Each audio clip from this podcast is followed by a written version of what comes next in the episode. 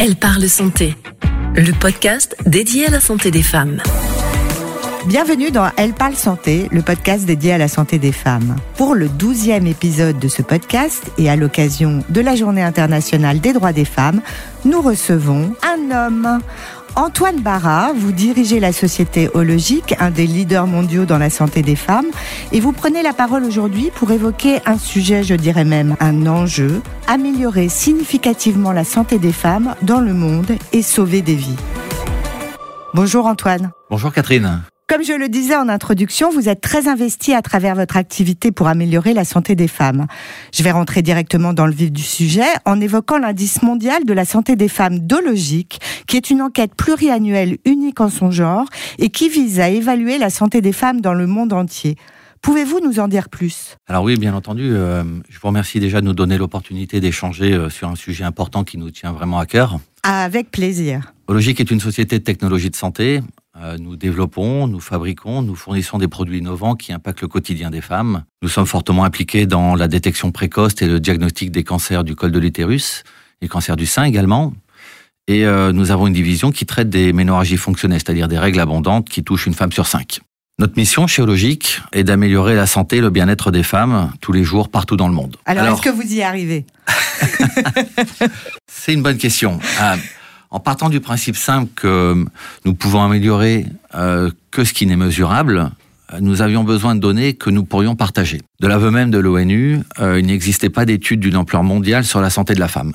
C'est pourquoi euh, nous avons pris la décision de financer une étude et interviewer plus de 60 000 femmes dans 122 pays et dans 140 langues différentes en collaboration avec notre partenaire Gallup. C'est ainsi qu'est né en 2021, en pleine période de Covid, le Global Women Health Index.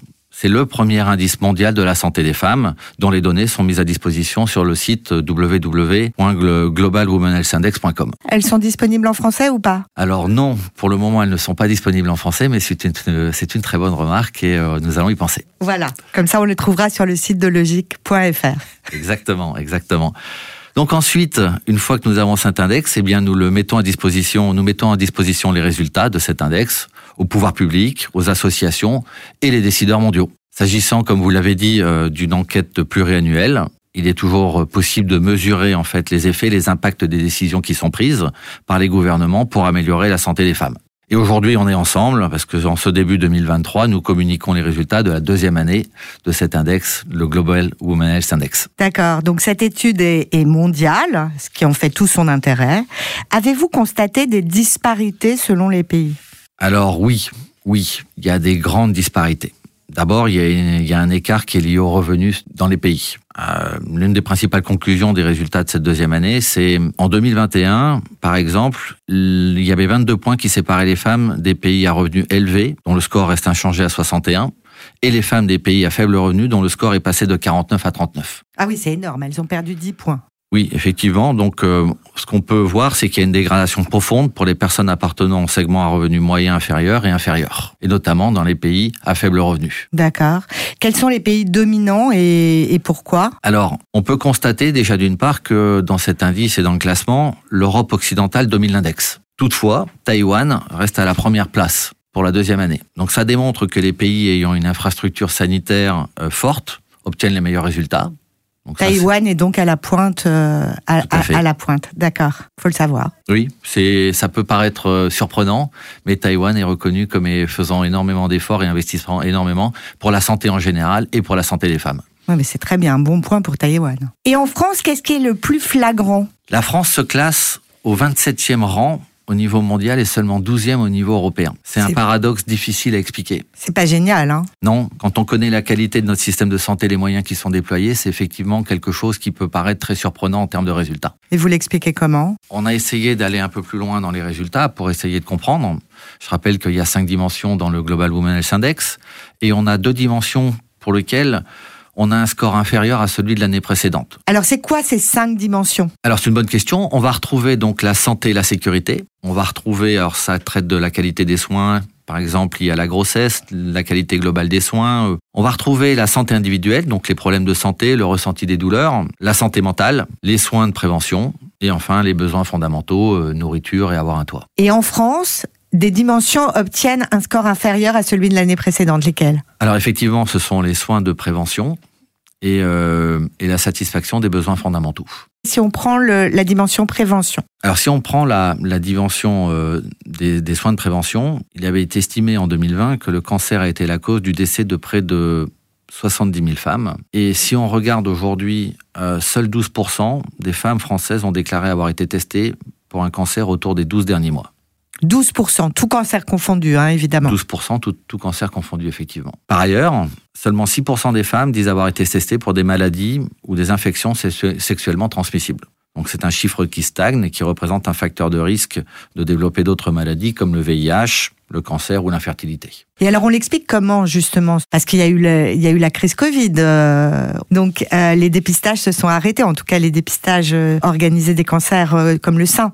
Donc comment vous l'expliquez ce- cette baisse drastique en France? Dans un premier temps, il faut prendre considération des résultats, parce qu'en fait, c'est aussi le but de, de cet index. hein. Donc, et sans vouloir faire de conclusions hâtives, on peut quand même considérer que soit les femmes n'adhèrent plus au programme de prévention du cancer tel qu'il est mis en place aujourd'hui, soit elles y adhèrent moins, mais qu'en tout cas, il y a un facteur concomitant. Après, est-ce que le Covid est venu accentuer cette, euh, cette situation et ces résultats et cette participation? Il est fort probable que, euh, malgré la communication qui a été faite par les pouvoirs publics, il y a peut-être eu un manque d'intérêt, peut-être aussi quelques peurs, et qui font que, et peut-être également la difficulté de trouver un rendez-vous pour pouvoir se faire dépister. Oui, Donc ces trois facteurs sont importants, il faut les prendre en considération et il faudra justement euh, continuer l'étude, analyser l'année prochaine pour voir si justement les dispositions qui ont été prises cette année, et on le sait, le dépistage est au cœur de discussion et notamment sur la transformation du,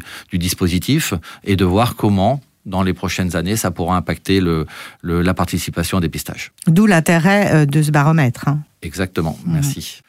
Alors une question plus personnelle, Antoine.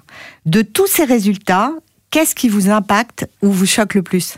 Alors, le besoin énorme de sensibiliser les femmes et le besoin de sensibiliser au dépistage et à la détection précoce des résultats. Euh, Et l'avantage aujourd'hui de, de la détection précoce. Hmm. Je vais reprendre euh, quelques mots de mes équipes sur la santé des femmes. C'est l'affaire de tous, hommes et femmes.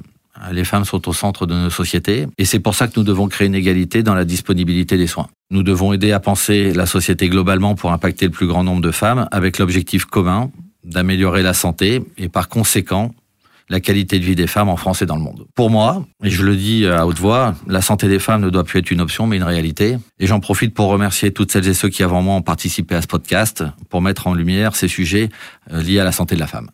Et on remercie au logique de laisser la parole à, à ces femmes euh, qui euh, qui ont participé et qui vont participer parce qu'on ne s'arrête pas là euh, sur des sujets euh, très tabous et de mettre en lumière justement euh, ces sujets euh, très tabous. J'ai une dernière question, Antoine, puisque vous êtes un homme et que vous parlez très librement des sujets qui touchent les femmes, quel serait le sujet très féminin, encore tabou dans notre société et qui vous agace Le sujet des règles abondantes, un Mhm. sujet dont on n'ose pas parler. Euh, Moi, j'entends des femmes en parler à demi-mot seulement, comme si c'était une honte ou une affaire de femme uniquement. Hmm. Et c'est pourtant pour moi un sujet qui concerne une femme sur cinq. Et les règles sont un phénomène naturel. Et une femme devrait pouvoir en parler librement. On pourrait mieux les prendre en charge et les soulager, surtout que des solutions existent déjà. Je vous donne un exemple. Pour moi, il est dommage d'attendre deux mois un rendez-vous en bloc opératoire quand il est possible de bénéficier d'un traitement hors bloc tout aussi efficace en moins de 90 minutes. Mais Faisons- encore faut-il savoir qu'il existe. C'est vrai. Il faut savoir qu'il existe. Et puis, je pense qu'il faut savoir faire évoluer le parcours de soins pour une meilleure santé. Il faut informer les médecins, il faut former et informer les médecins. Exactement. Et c'est ce que nous essayons de faire tous les jours avec les équipes. Pour terminer, Antoine, j'ai l'habitude de demander à mes invités quels sont les conseils qu'ils donneraient ou qu'elles donneraient aux femmes qui euh, nous écoutent. Donc, nous vous écoutons carte blanche à Antoine Barra. Eh bien, en premier lieu, je dirais pensez à vous, mesdames. Vous vous occupez déjà de nous, des enfants, du de vous quotidien. surtout, de vous surtout. Hein, les enfants, c'est normal. Vous occupez du quotidien, de votre travail et de bien d'autres choses encore. Mais alors, n'oubliez pas de penser à vous. Qui ne connaît pas un proche dont le traitement aurait été différent avec un diagnostic plus précoce Mm. Et enfin, on ne dira jamais assez, pas de compromis. Exigez toujours le meilleur des technologies et faites confiance à votre professionnel de santé. Exactement. et faites confiance à vos, aux, professionnels de santé. Merci beaucoup Antoine Barra pour cet entretien. Je rappelle que les résultats complets de cet indice mondial sur la santé des femmes sont disponibles en anglais sur Internet, sur le site de Logi. Pour ne rater aucun épisode, n'hésitez pas à vous abonner sur votre plateforme d'écoute préférée, noter, commenter et partager avec vos amis. Vous pouvez également nous retrouver sur nos pages Facebook et Instagram Elle parle santé pour commenter et poser toutes vos questions. Quant à moi, je vous donne rendez-vous dans un mois avec une nouvelle invitée. Elle parle santé, un podcast réalisé à l'initiative d'Ologique. Prenez soin de vous et faites-vous dépister, comme le disait Antoine tout à l'heure. À bientôt.